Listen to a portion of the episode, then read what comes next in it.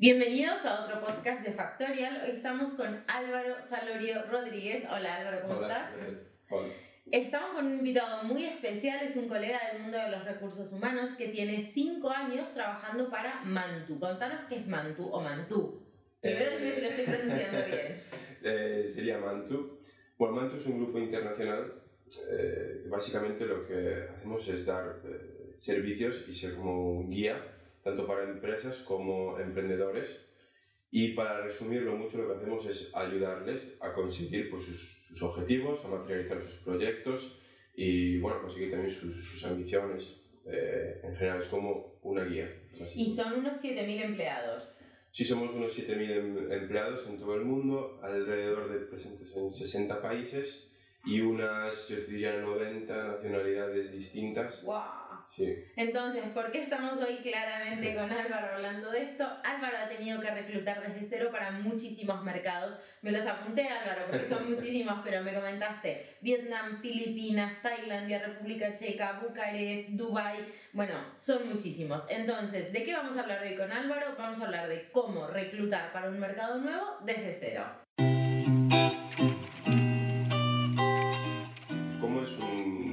Análisis del mercado de talento y cómo se hace?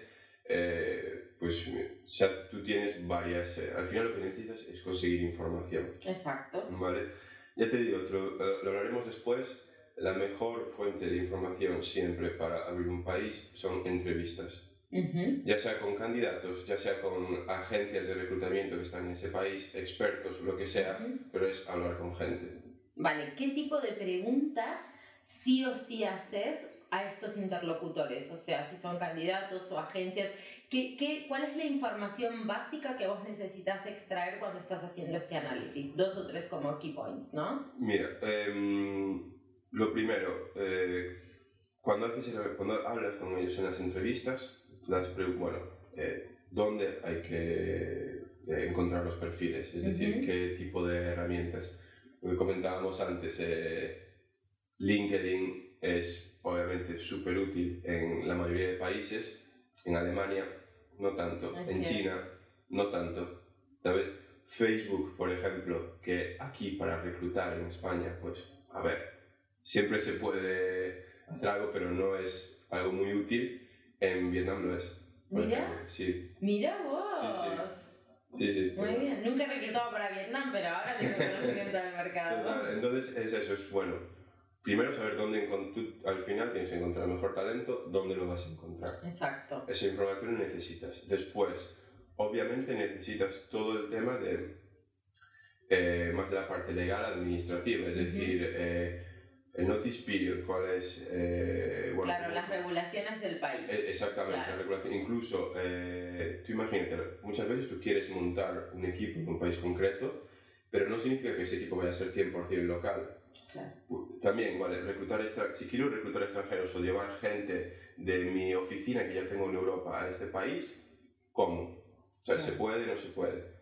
Em, después, también, eh, el obviamente, el tema de salarios.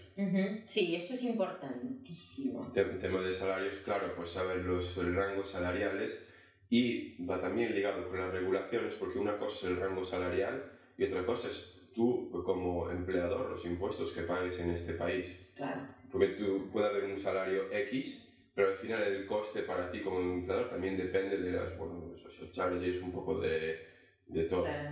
¿Y qué pasa con el tema cultural, Álvaro? Porque acá Mm. hablamos, ¿no? De dónde se encuentra el talento, la parte legal, administrativa, salarios, impuestos, Claro. me imagino toda la parte de convenios, etc., ¿no? Pero, ¿y qué pasa con cómo redactar la oferta? Porque, Claro. la- ¿no? O sea, para que sea, obviamente, siempre la propuesta de valor y que sea atractivo y esto, Ujú. pero cada cultura, me imagino, tiene sus particularidades. Me Sí. imagino, ¿no? La Tiene, ¿no? Sí, sí, sí. ¿Cómo, ¿Cómo haces frente a esto? Mira, eh, esto, te digo, es eh, puramente eh, preguntarlo durante estas entrevistas que te decía, sobre todo más para, si me preguntas concretamente cómo redactar una oferta y cómo reclutar, Ujú.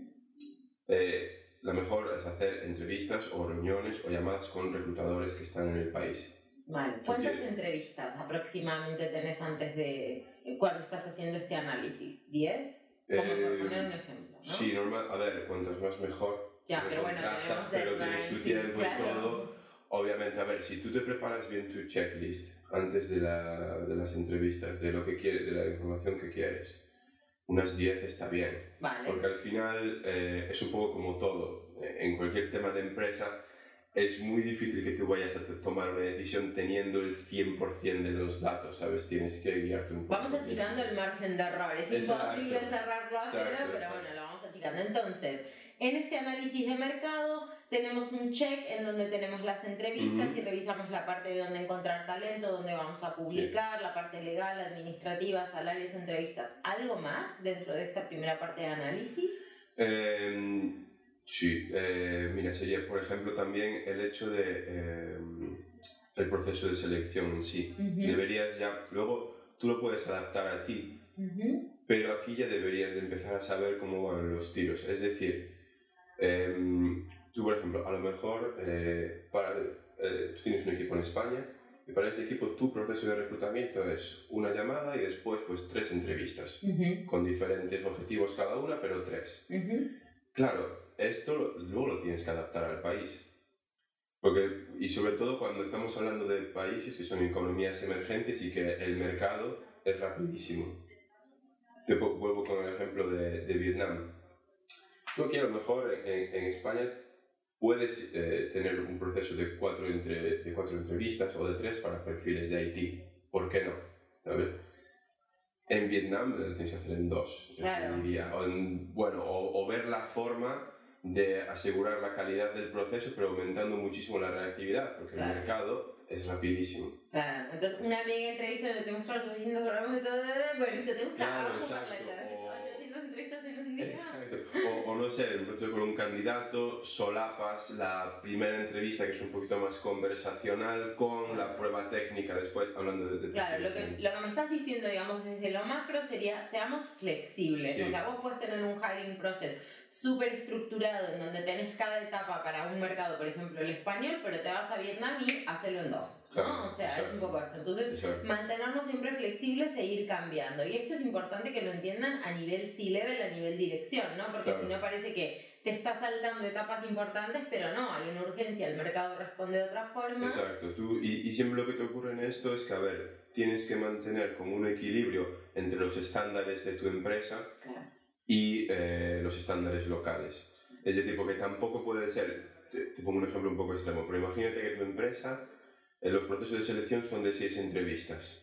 No vas a hacerlo uno en Vietnam. Claro. Eh, no hay- es, es demasiado cambio, entonces es... Igual buscar 6 un ya hoy estás, está fuera. o Sí, sea, está fuera, está fuera, es un ejemplo un poco Claro, extremo, pero... Pero si existe alguna empresa que hoy todavía tiene 6 etapas en el proceso de selección, Sí. cámbienlo ya, o sea, es muy largo. Por eso, pero eh, claro, es un poquito esto. A lo mejor yo no te digo seis, pero imagínate tres o cuatro. Claro. Tú tienes este proceso porque tienes una razón detrás, porque quieres asegurar calidad, quieres ver que verdaderamente el candidato eh, está, quiere unirse a tu empresa, está motivado y tal.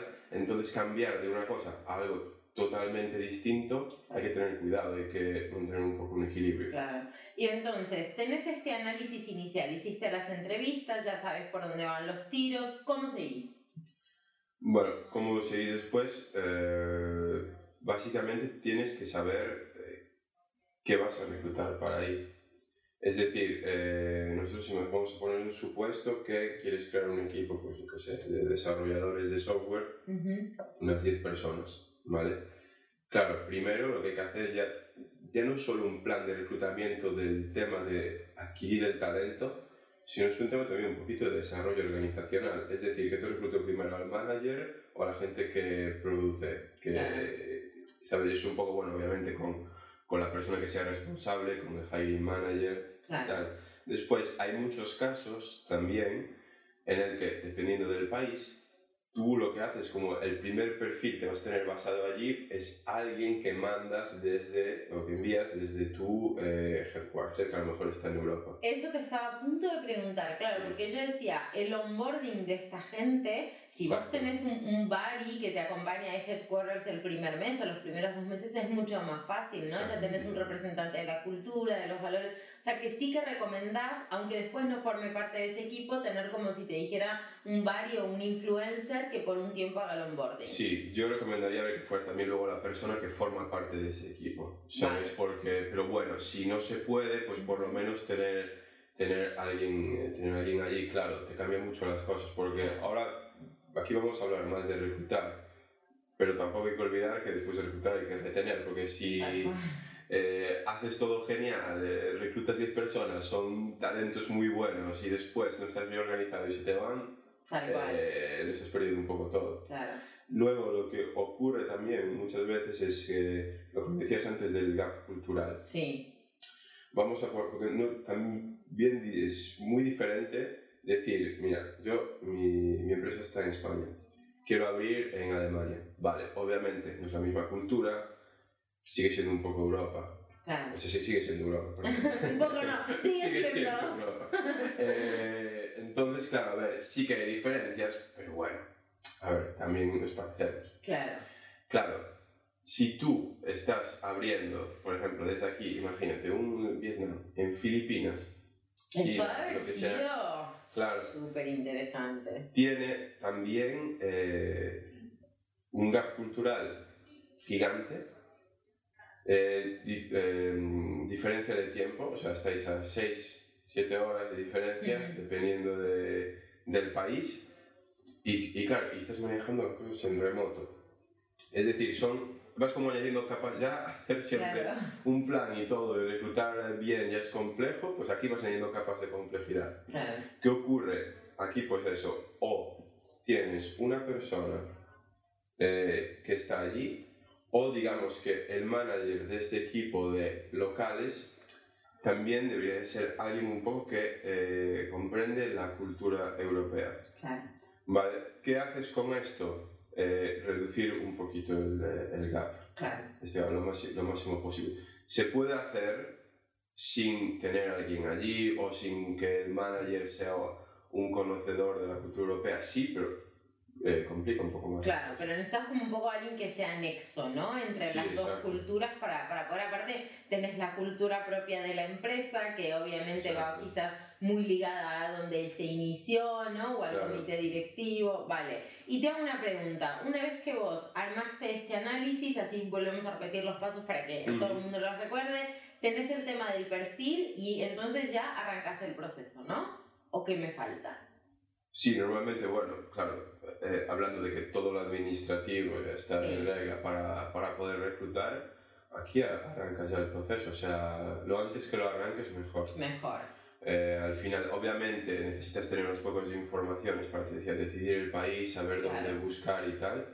Pero al final, aquí, en, cuando antes lo arranques, mejor. Y lo que tienes que tener en mente es que vas a cambiar tu plan eh, que no va a ir como tenías planeado. Si ya en un país en el que estás, ya es cuando haces un plan estratégico para un año, ya hay cambios. Imagínate en un país donde no conoces. Claro. te tienes, que ser mucho más flexible y adaptarte. O sea, no estamos hablando de ser pesimistas, de que todo lo que pueda salir mal va a salir mal. No, no, vamos con Murphy, pero en el sentido de seamos optimistas, pero muy, muy flexibles. Exacto. O sea, muchas cosas pueden pasar. Claro, es una cultura nueva. Exactamente. Y después aquí yo obviamente sé que para eh, reclutar, si tú obviamente ahora con los procesos de reclutamiento hay que ser eficiente. Me explico, si tú puedes reclutar a un talento top con seis entrevistas, no lo, eh, no lo reclutas con 15, ¿sabes? Porque ahorras tiempo, ahorras recursos y todo. Cuando vas a un país nuevo, por muy eficiente que te quieras poner, necesitas volumen. Claro. Volumen, volumen, volumen, porque eh, tienes que conocer. Claro. Y además, que lo relaciono con la siguiente parte, tú cuando empiezas a hacer muchas entrevistas y mucho volumen, a contactar a muchos candidatos, aunque no los reclutes, tú no estás perdiendo el tiempo, porque lo que estás haciendo aquí es que estás creando tu red. Claro. Porque tú, imagínate, llegas a un país nuevo, eh, claro, hablando de empresas que no son súper gigantes, que se conocen en, en, todo el mundo, llegas a un país nuevo, nadie sabe quién eres pones, eh, no sé, haces una campañita con unos vídeos en LinkedIn, eh, pones unas ofertas. ¿Quién lo ve? Si no siquiera tienes perfiles agregados del país, no claro, tienes. Estás haciendo un montón de cosas, pero no está viendo a nadie. Claro, Exacto. Luego tú, si te vas generando una red, lo que te digo, muchas entrevistas, agregando a mucha gente en LinkedIn, muchos claro, contactos. Empieza a correrse la voz dentro de esta comunidad, dentro de este Exacto. perfil Exacto. y llamas la atención. Y te exacto. hago una pregunta, esto no lo sé, ¿no? Pero eh, ¿recomendás un equipo mínimo de X cantidad de personas cuando se va a abrir un mercado? ¿Lo has hecho vos solo en todos estos casos o tenías alguien que, que hiciera la parte más de, de, no sé, de criba, de los contactos con las cosas más operativas? ¿Cómo, cómo lo harías? Eh, a ver, para la parte de reclutamiento, primero depende del volumen que quieras reclutar y la deadline. Claro, obviamente, si, eh, vamos un poco a lo que te decía al principio, si hablamos de una oportunidad de negocio Claro. y de repente me dices, no, es que tenemos que reclutar a cinco, Mm, sí o sí, eh, listos para el siguiente mes o para dentro de un mes y medio, te digo, vale, o sea, yo aquí voy a coger mis recursos de donde sea, voy a crear como un equipo especial o lo que sea para que se reclute este talento en este tiempo. mm, Luego, después, si dispones de un poquito más de tiempo, lo que va a ocurrir es que lo vas a reclutar con un equipo que está en otro sitio también. mm. Este equipo que está en otro sitio va a tener también eh, otras cosas que hacer. Es decir, te, te pongo un ejemplo. Nosotros una, una vez que me acuerdo que cuando habíamos empezado a reclutar para Filipinas, bueno, por unos temas operativos y tal, lo habíamos hecho eh, co- con mi equipo desde Bucarest. Ujú. ¿Sabes? Claro, el equipo de Bucarest tenía otras eh, cosas que hacer también. Entonces, pues tú tienes que ir manejando, a ver los Claro. recursos, a ver un poco cómo lo pones. No, no te puedo decir un, un número concreto. Claro, depende de la cantidad de gente que vas a contratar y depende de las dificultades que te vas encontrando en el análisis que haces de este Eh, exacto, exacto, exacto, también. Eh, pero sí, yo lo que recomiendo es que haya por lo menos una cantidad de, digamos, de recursos, de personas dedicadas que te permitan tener volumen. Vale. Eso es Y importante. una pregunta, llegados hasta este punto, antes de seguir avanzando en cómo sería el proceso, como has reclutado para un montón de mercados nuevos, ¿podrías decir que existen ciertos obstáculos comunes que se te han presentado cada vez que has abierto un mercado o cada uno es particular? Mm, a ver, yo diría que cada uno es particular. Luego, más que por país en concreto, hay veces que es más un poco incluso hasta por continente o por región, pero eh, las dificultades mayores que te puedo decir comunes serían o culturales. ¿sabes? Es decir, eh, por ejemplo, hay... eh, tú también, la- las habilidades clave del reclutador es leer, digamos, o entender si el candidato está motivado o no. Claro. Claro, tú cuando tienes un eh, gap cultural tan grande y tienes un Claro. candidato eh, de una cultura que no conoces delante, tu desconocimiento, a lo mejor lo que te está representando esta persona, Claro. "Mira, no, no estoy motivado Claro, para está nada, súper serio y Claro. no le interesa en lo absoluto y por dentro está, por favor, Sí. trabajar acá. O al revés, que pasa mucho también que hay muchas culturas pues que el tema de decir no Mm, directamente a la cara no es algo que se, que se haga, entonces es como sí, sí, sí, a todo, ah, sí, sí, perfecto, y tú dices, bueno, está todo hecho, no, O sea que acá habría como un poco una tarea de back office del que, de la persona que va a reclutar de empezar a empaparse de esta cultura, ¿no? O sea, no sé, te doy un ejemplo, no tengo ni idea, pero mirar películas o meterte Sí. en, en, en chats, en grupos, en Claro. redes sociales, ¿no? Como para poder entender un poco Sí, más. exacto. Es parte también de los primeros análisis cuando hablas con reclutadores Claro. y me digas, mira, ¿cómo con, eh, unas preguntas, ¿dónde encuentro a- al talento top? Aquí. ¿Cómo convenzo al talento top? Así, así, te vas a encontrar con esto y tal. Claro, o sea que siempre recomendás por lo menos tener ayuda de algún tipo de agencia. No, no tiene por qué ser que te ayuden a, a reclutar, pero yo diría un poco más a, a nivel de... Y, y en estos casos se, se puede ser transparente. O sea, yo en muchos países, eh, eh, bueno, estábamos empezando y simplemente he contactado a alguien por LinkedIn, que era un reclutador ahí, y decían, oye, mira, pues eh, estamos eh, valorando una apertura eh, en este mercado. La verdad, eh, no tengo mucha idea. eh, Claro, como aquí, feedback. Sí, me- sí, no sé, podríamos, bueno, una charla por Skype o lo que sea, una llamada, te digo, rapidita para que me des un poquito... Claro, Los es, es te es una potencia, es una oportunidad potencial que esta persona le quede aparte a futuro. Eh, Claro, exacto, claro. y, y además tú, tú nunca sabes. Obviamente, por ejemplo, a lo mejor tú al principio no valoras eh, externalizar el reclutamiento en una agencia, pero nunca sabes lo que te puede ocurrir y, y y tú si al final, si hay alguien que al principio te ayudó, con el que mantienes una, una buena relación y tal, pues obviamente, eh, Ni si hablar, va a realmente estar en tu top of necesitas, claro, va, claro. a ser, eh, te ayuda desinteresadamente, un poco como quien dice. Claro, claro. Y dentro de los obstáculos, los, eh, de- aparte de los culturales, ¿cuáles serían otros? Otros eh, sobre las eh, especificaciones del mercado también es un poco eh, extraño esto, pero a nivel demográfico. A ver. Me refiero, por ejemplo, es decir, hay mercados que son pequeños porque el país es pequeño. Es decir, eh, no es lo mismo la pool de candidatos que puedes tener en un país como vez, Vietnam, ¿vale? Que en Singapur. Porque el, el mercado es reducido, o, Claro. o en Hong Kong, Claro. por ejemplo. O, ¿Sabes? Tú ahí, eh, claro, y siempre tienes que focalizar también al, al reclutamiento de perfiles locales, eh, pero es, es más complejo. Solo, solo como a, a- a nivel anecdótico, de todos los mercados que has abierto, ¿cuál fue el más difícil que dijiste, Dios, qué dolor de cabeza? Eh, de los más difíciles, pues, eh, a ver, India es un mercado complicado, aunque no lo parezca, porque hay- hay- pero hay muchas, em- hay muchas empresas, mucha competencia, muchos eh, candidatos.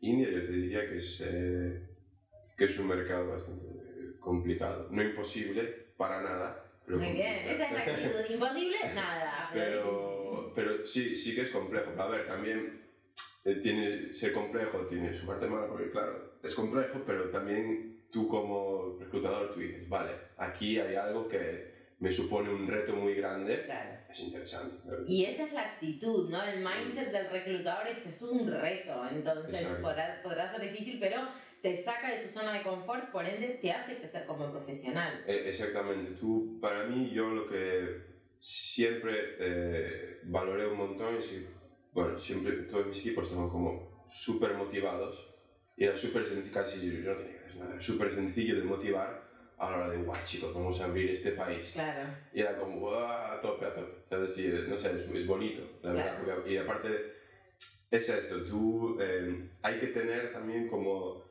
este tipo de, de, de humildad, por decirlo así, para saber, yo aquí no sé nada, 100%. pero lo voy a intentar, ¿sabes? Claro. Y, y tú vas intentando, y claro, y es eso. eh, no, no es recomendable intentar abrir eh, un país con un equipo de reclutadores que eh, esperan como tener una eficacia total de, Claro. de resultados y no tener errores y que el plan tiene que ser perfecto. No, no, no, el plan va a ir así. Y sí coincido contigo en que la palabra para mí es humildad y tiene que estar Sí. presente en todo, en el reclutador, en el manager. Cuando Sí, uno es sí. humilde y desde esa humildad reconoce que hay cosas que todavía tiene que aprender, pues hay un gap importantísimo que cerrar. Claro. Ahora, si yo estoy acá y pienso que lo sé todo, incluso creo que ni siquiera el engagement que se genera de un manager que no es que a veces Sí. lo he visto, ¿eh? que Mm. tratamos de que esto no suceda desde, desde un Sí. equipo de people, pero Claro, o sea, mantengámonos humildes y siempre hay cosas que aprender. Da igual tus años Exacto. de experiencia,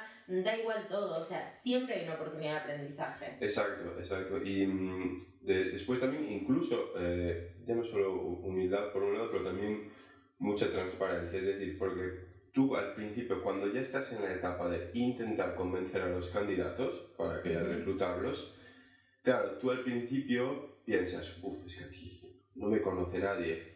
No tengo este, eh, digamos, este valor que puedo tener en este país, que ya se me conoce y Mm. entonces utilizo mi marca también como reconocimiento para convencer. Claro. Así, si no te conoce nadie, no lo puedes utilizar. Para mí sería un error muy grande intentar maquillar esto Claro. Y no ser transparente y decir, eh, mira, te estamos contratando, no tenemos eh, ahora mismo a nadie en este país, es un mercado que estamos abriéndolo y queremos contar contigo para empezar todas las operaciones aquí. Esta nueva Bienvenido a nuestro grupo de pioneros, eh, ¿no? es Es algo algo- Genial. sí, sí, Claro. exacto. Por- y que para mí, a nivel de convencimiento, incluso me convencería más alguien que me dice esto, alguien que te intenta, bueno, decir que tienes un nombre y tal, cuando en verdad lo estás sabiendo. ¿Y hace la diferencia si cuando sacas la publicación lo haces en el idioma nativo o lo haces en, en inglés? ¿Qué sería? ¿Hace la A ver. diferencia? Eh, es una muy buena pregunta esta, porque parece que la respuesta a todo, pero depende del país. Vale. Eh, depende del país, por ejemplo, en Alemania te diría que eh, hay que sacarla en alemán.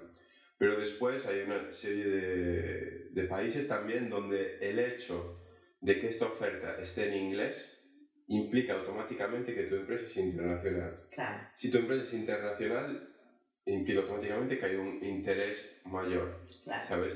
Un mercado, por ejemplo, como Turquía, ahora mismo, a ver, Turquía obviamente es, eh, para mí tiene un potencial gigante y eh, todavía tampoco hay empresas internacionales, pero hay, a nivel de porcentaje hay muchas más locales. Claro. Entonces, claro, bueno, ofertas en, eh, en inglés, por ejemplo, y el hecho de que tu empresa sea internacional, pues es una forma también de, de atracción Claro. que pesa. En, en un mundo ideal donde no tuviéramos deadlines que nos están como pisando la nuca constantemente, ¿cuánto tiempo crees que hay que dedicar a todo este análisis inicial, no? A todo el análisis, a ver, em, no sé, eh, sin deadlines, sin... eh, En un mundo ideal, mundo después nos, nos amoldamos, ¿no? Pero No sé si, pero no sé, uno o dos meses. unos meses, Uno o dos meses. uno o dos meses. Porque te- es vale. que ya, ya te digo, llega un me refiero, cuando tú haces análisis de mercado de, de, de candidatos o a nivel LinkedIn, me refiero, a nivel Claro. numérico de, por ejemplo, cuántos candidatos hablan inglés en este mercado o cuántos pongo una boolean y, bueno, cuántos candidatos con una skill, eh, no sé, Polymer o JavaScript o lo que sea me encuentro Mm. en, en este mercado.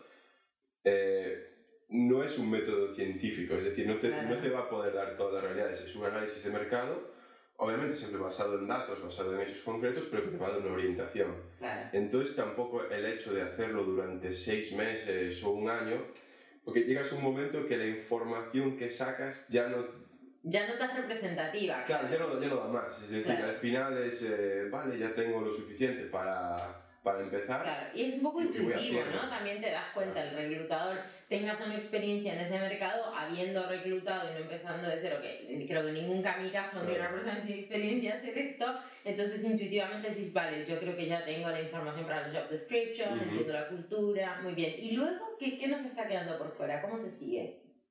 ¿Cómo se sigue después? A ver, mire, contando que ya eh, sabemos convencer, más o menos, ¿vale? Ya sabemos convencer a los candidatos, sabemos dónde encontrarlos. Sabemos, vamos sabiendo también, bueno, pues eh, cómo publicar las ofertas, cómo hacer esta parte de atracción. Pues claro, aquí poquito a poquito tú vas industrializando tus procesos, ¿sabes? Y digamos, vale, tienes una fase de análisis, pongamos la de eso, uno o dos meses, eh, que se solapa directamente con la fase de inicio de cuando ya empiezas a reclutar, pero claro, tú, te voy a poner un ejemplo, imagínate que empiezas a reclutar en un sitio después de sus primeros análisis el 1 de abril.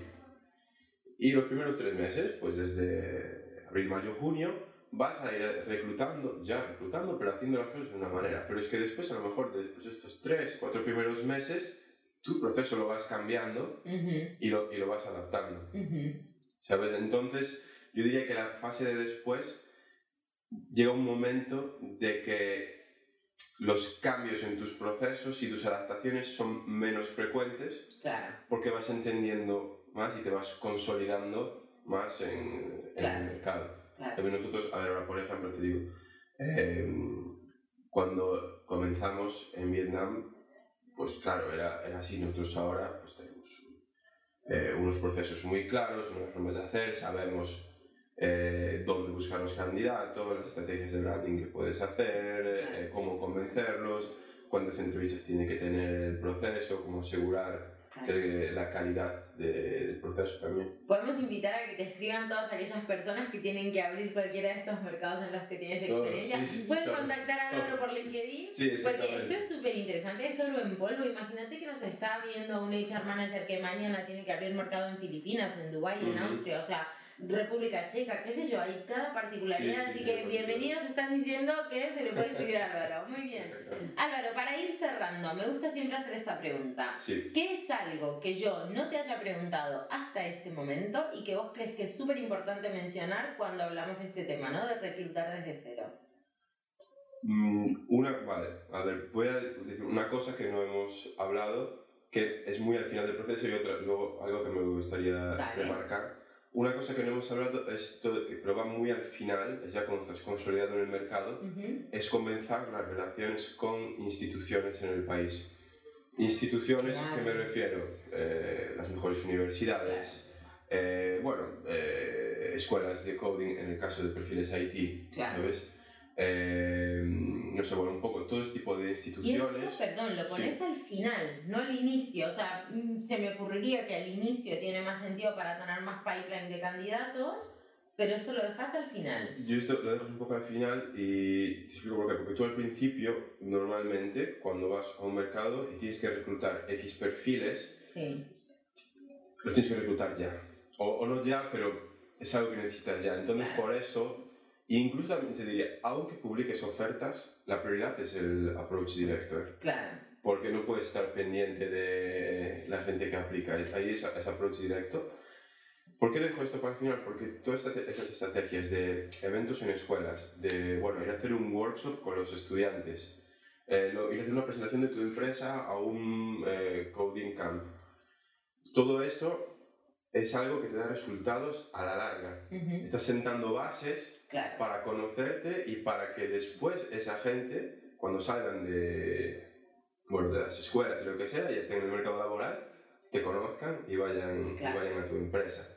Em, claro, a ver, única cosa que puedes hacer al principio es si de repente estás entrando en este mercado y hay un evento muy interesante de reclutamiento, Claro. puedes ir, pero claro, te lo tienes que preparar muy bien porque, sinceramente, normalmente cuando también tienes, te decías antes, un mundo sin deadlines es imposible, un mundo sin budget o sin límites presupuestarios también es imposible. Ah, Es como querer comer sin engordar, ¿no? Claro, exacto. Claro, exacto. Entonces, eh, tú al final tienes que, que elegir. Claro, ¿qué ocurre? En, en un evento de reclutamiento, eh, tú al final muchas veces no reclutas ahí directamente, también es una forma Claro. de, de branding. Claro. Claro, tú si de tus recursos, en vez de eh, pagar un job o el portal de empleo, estás pagando este evento, ¿sabes? O bueno, es un ejemplo, estás pagando este evento, yo no lo recomendaría, ¿sabes? Pero claro, luego depende del budget de cada uno, si tienes eh, mucha inversión para hacer. Claro. Claro, no. nunca mencionamos el tema del budget, pero claro, no es menor. Claro, claro, al final siempre eh, los recursos, tanto de tiempo como de económicos, como de, Claro. o incluso de personas que se puedan dedicar a hacer eso, siempre tienes que jugar, porque son limitados. Y me decías, uno era el tema de las relaciones con instituciones y la otra cosa que me Eh, no, la, la otra cosa no es que faltase, porque lo hemos dicho, pero es, es algo a, a remarcar. Y lo que hablábamos de humildad y transparencia, Sí, ¿sabes? Eh, y esta motivación de querer hacer. Tal. Es decir, eh, lo que te decía, tú, para hacer incluso un plan de reclutamiento para este año, bueno, ya sin contar temas de COVID, pero para un año cualquiera, en el país en donde llevas tiempo, ya, ya es difícil, es decir, lo vas cambiando, lo vas adaptando, te encuentras obstáculos. Si vamos a un país de que no conocemos nada, tenemos ya que saber, bueno, que esto se va a adaptar, que tenemos unos objetivos claros, pero que, que hay que ser muy flexible. Claro, ¿vale? Y, y eso, y ser humilde y, y digamos, eh, tener en mente de que aquí no conozco, pero lo voy a, lo voy a intentar. claro. Yo creo que para esto y para todo en la vida hay Sí, que ser sí, sí, humilde y flexible, ¿eh? para absolutamente todo. Álvaro, ha sido un placer, te agradezco muchísimo, muchísimo tu participación, así que mm, la próxima vez que tengamos que reclutar los mercados de cero 100% vas a usar mi contacto. Perfecto, muchas gracias a gracias. vosotros por invitarme. Gracias.